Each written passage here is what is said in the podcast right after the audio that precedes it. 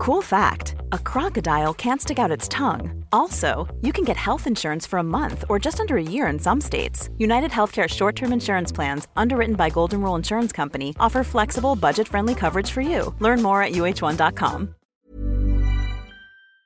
Iván Espinosa de los Monteros, portavoz parlamentario de Vox y una de las caras más visibles y conocidas del partido, abandona la política. ¿Cuáles son las implicaciones de todo ello?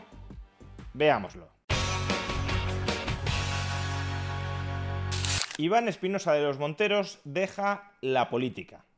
Les anuncio a todos que en el día de hoy voy a renunciar a mi acta de diputado por motivos personales y familiares. Los políticos siempre suelen justificar sus decisiones apelando a motivos personales y familiares, y dejando de lado la cuestión de si en este caso es cierto o no lo es, es decir, si Iván Espinosa de los Monteros ha abandonado realmente la política por eso o por otros motivos que ahora mismo no está desvelando, lo cierto es que más allá de la interpretación que hagamos cada uno de nosotros de las razones de esta decisión, esta decisión conlleva consecuencias.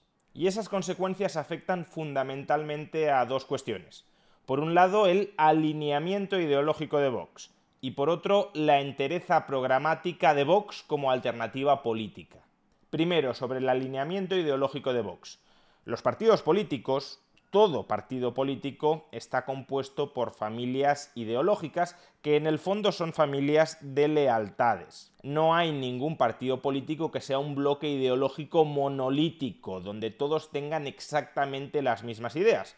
Aunque pueda haber un tronco común, luego empiezan a crecer las ramas y esas ramas conforman familias hay unos miembros de ese grupo político que preferirían orientarlo en una dirección y hay otros miembros que preferirían orientarlo en otra y cada familia tiene sus propios líderes, sus propios referentes, que de alguna manera aglutinan a todos los demás miembros, muchas veces no visibles, que integran esa familia. Pues bien, Iván Espinosa de los Monteros será claramente el líder de la familia que podríamos denominar liberal dentro de Vox.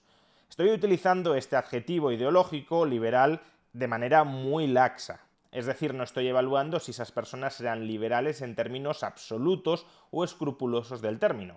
Meramente me estoy refiriendo a que eran más liberales, especialmente en lo económico, que el promedio de Vox. Por supuesto, al lado de un libertario o de un liberal clásico podían ser personas bastante poco liberales, bastante alejadas del liberalismo, pero en relación al resto de miembros de Vox, ese grupo de personas lideradas formal o informalmente por Iván Espinosa de los Monteros, sí eran desde luego más liberales, bastante más liberales que el resto de Vox.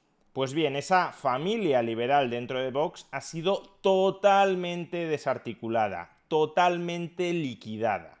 Tras los resultados de las últimas elecciones generales, prácticamente ya había quedado para el derribo básicamente porque algunos de los miembros de esa familia liberal ni siquiera habían sido incluidos en las listas, mientras que otros que habían sido incluidos en las listas no obtuvieron, no lograron en las elecciones su acta de diputado. Quizá el caso más destacado de miembro de Vox dentro de la familia liberal fue Rubén Manso, que no fue incluido en las listas. Pero también podríamos mencionar a otra persona que tampoco fue incluida en las listas y que desde luego formaba parte del grupo de Iván Espinosa de los Monteros. Y me estoy refiriendo a Víctor Sánchez del Real. No solo eso, como he dicho, otras personas también más o menos afines, más o menos cercanas, al menos simpatizantes con el grupo liberal dentro de Vox, si bien fueron incluidos en las listas, no lograron su acta de diputado. Este es el caso, por ejemplo, de Francisco José Contreras, que iba como número 2 en Sevilla y no logró salir elegido, o de Víctor González, que iba de número 1 por Salamanca y tampoco salió elegido,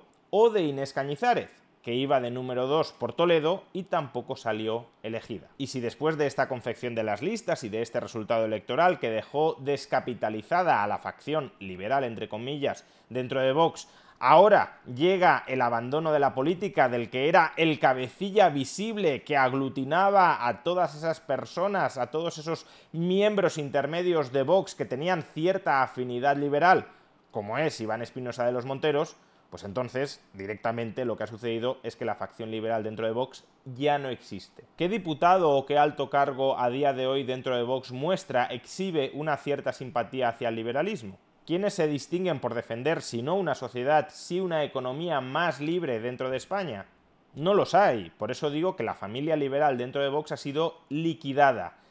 No voy a entrar a valorar si esto ha sido resultado de una purga, de una acción consciente y deliberada de la dirección de Vox o no. Simplemente estoy constatando los hechos, que ya no hay familia liberal dentro de Vox. Y por tanto, si una de las familias ideológicas dentro de Vox ha desaparecido a todos los efectos, cabe esperar que ahora el partido se oriente hacia las posiciones que quieren marcar las otras familias. Y la familia ideológica hoy predominante dentro de Vox es la nacionalista filofalangista que encabeza Jorge Buxadé. Jorge Buxadé se hizo inicialmente con el control del grupo político de Vox en el Parlamento Europeo, posteriormente consiguió colocar como secretario general de Vox, es decir, como número dos formal del partido, a Ignacio Garriga, que es una de sus personas de confianza y que también integra a esa familia nacionalista filofalangista, y ahora todo apunta, veremos qué termina sucediendo, pero todo apunta a que se hará también con el control del grupo parlamentario en el Congreso de los Diputados de España porque hasta el momento Iván Espinosa de los Monteros era el portavoz parlamentario, es decir, el que organizaba, dirigía el grupo parlamentario de Vox en el Congreso. Ahora que Iván Espinosa de los Monteros se ha ido, habrá que reemplazarlo y cabe suponer que la persona que lo reemplace será una persona de nuevo del entorno de confianza de Jorge Buxadé. Insisto, no hace falta especular si Jorge Buxadé Since 2013, Bombas has donated over 100 million socks, underwear and t-shirts to those facing homelessness. If we counted those on air, this ad would last over 1,157 days. But if we counted the time it takes to make a donation possible, it would take just a few clicks. Because every time you make a purchase, Bombas donates an item to someone who needs it. Go to bombas.com slash ACAST and use code ACAST for 20% off your first purchase. That's bombas.com slash ACAST, code ACAST. I'm Sandra, and I'm just the professional your small business was looking for. But you didn't hire me because you didn't use LinkedIn jobs. LinkedIn has professionals you can't find anywhere else, including those who aren't actively looking for a new job but might be open to the perfect role, like me.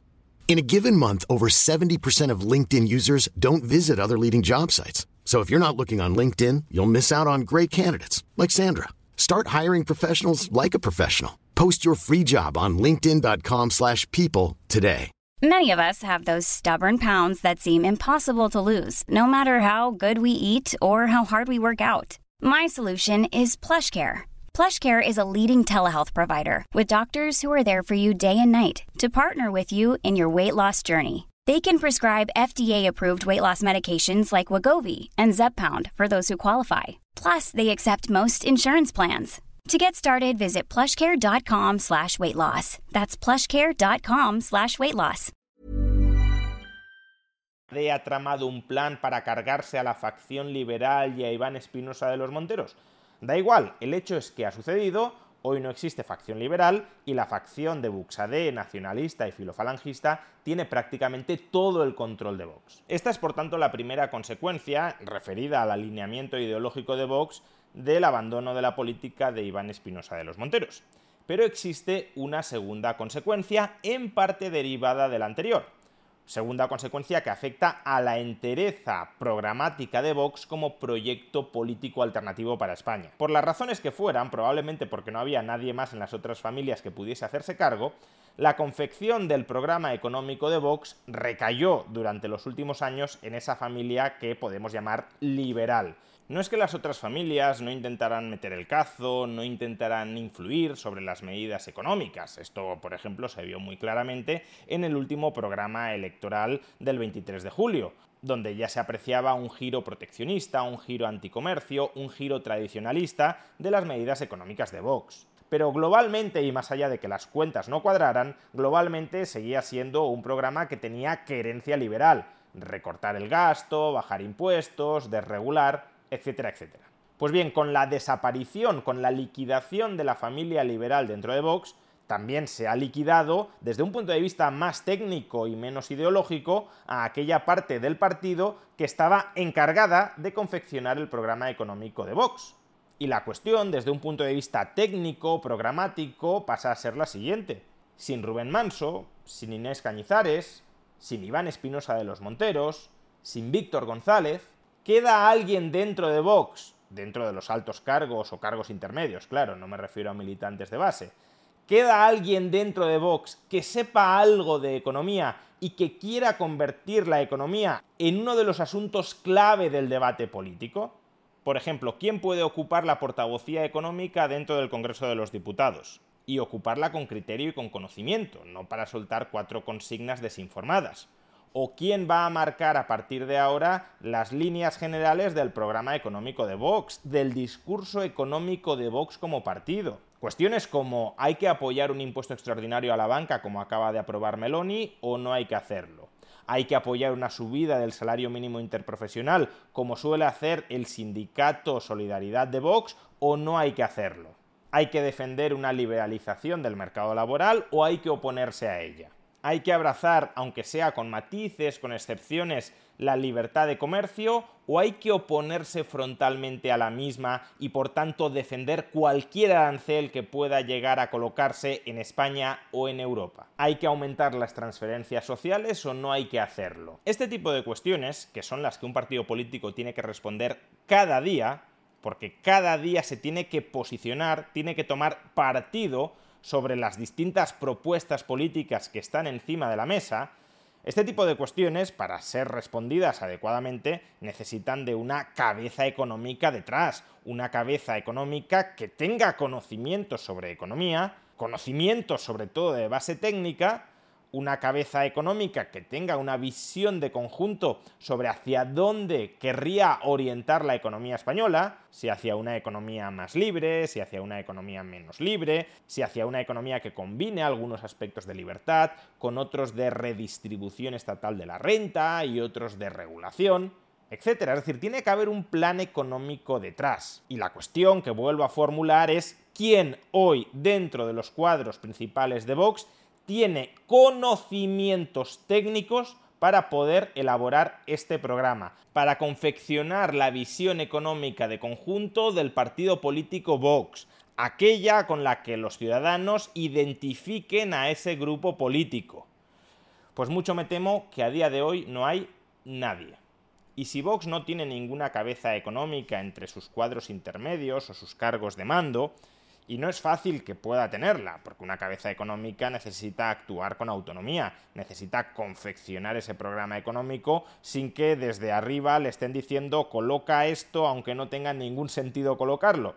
Y claro, si tú no estás ya dentro de los puestos de mando, va a ser muy complicado que los puestos de mando hagan un fichaje externo al partido o asciendan a un militante de base y le digan, tú no te preocupes, que ahora tienes plena autonomía, plenos poderes para definir la identidad económica de Vox. Nosotros no nos vamos a meter con lo que hagas. Evidentemente no va a ser así, no puede ser así no van a regalarle una cuota de poder tan inmensa dentro del partido a alguien que hoy no tiene ese poder. Y por tanto, si se han cortado las cabezas económicas entre los puestos de mando de Vox, lo que va a suceder es que Vox va a carecer de un discurso económico sólido, técnico, coherente. Probablemente a lo que asistamos sea, por un lado, a una marginación de las cuestiones económicas dentro de Vox, no interesa la economía, y por otro, cuando se toquen asuntos económicos, porque no quepa otro remedio que tocarlos, porque estén en el debate público en ese momento, a una degeneración demagógica de ese discurso económico. La sustitución de propuestas con más o menos cierta base por consignas propagandísticas sin contenido. Y un partido político sin un discurso económico más o menos identificable y más o menos coherente es un partido político que no puede ser alternativa de gobierno, que no será percibido por una mayoría de ciudadanos como alternativa de gobierno. De ahí, en definitiva, que el abandono de la política por parte de Iván Espinosa de los Monteros, sean cuales hayan sido las causas reales que han motivado ese abandono, el abandono de la política por parte de Iván Espinosa de los Monteros vaya a tener dos muy importantes implicaciones sobre el futuro de Vox. Por un lado, la liquidación de la familia liberal o que veía con cierta simpatía, sin demasiada hostilidad, el liberalismo, sobre todo económico, dentro de Vox. Y por otro, la erradicación de las mentes pensantes en materia económica dentro de Vox. O dicho de otra manera, ni quedan liberales ni quedan economistas en Vox. Y esto, en suma, lo único que hace es adoquinar el camino hacia una degeneración antiliberal y populista de Vox.